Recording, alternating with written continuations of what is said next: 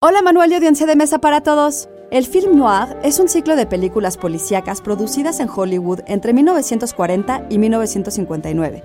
Cintas protagonizadas por hombres cínicos y perturbados y mujeres traicioneras, conocidas como fan fatal, que habitan en un mundo de sombras y calles oscuras y cuyo estilo visual característico es el claroscuro.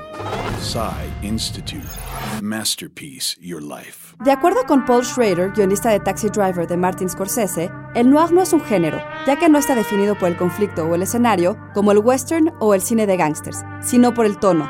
En realidad sería un periodo de la historia del cine, como el expresionismo alemán o la Nouvelle Vague francesa, y que se remonta a las películas de gangsters de la Warner en los años 30, al realismo poético francés y a la escuela hardboiled de escritores como Raymond Chandler o Dashiell Hammett, autor del Halcón Maltés.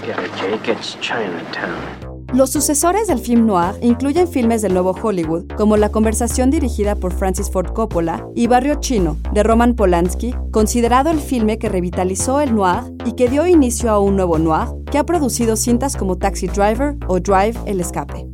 Tal vez no estén filmadas en blanco y negro y no tengan el juego de luz y sombra de sus antecesoras, pero lo que sí tienen es esa alienación y ambivalencia moral de clásicos como Al borde del abismo, El crepúsculo de los dioses o la cinta final del ciclo Se del mal. Idea original y guion de Antonio Camarillo. Yo soy Ana Goyenechea y nos escuchamos en la próxima cápsula SAE.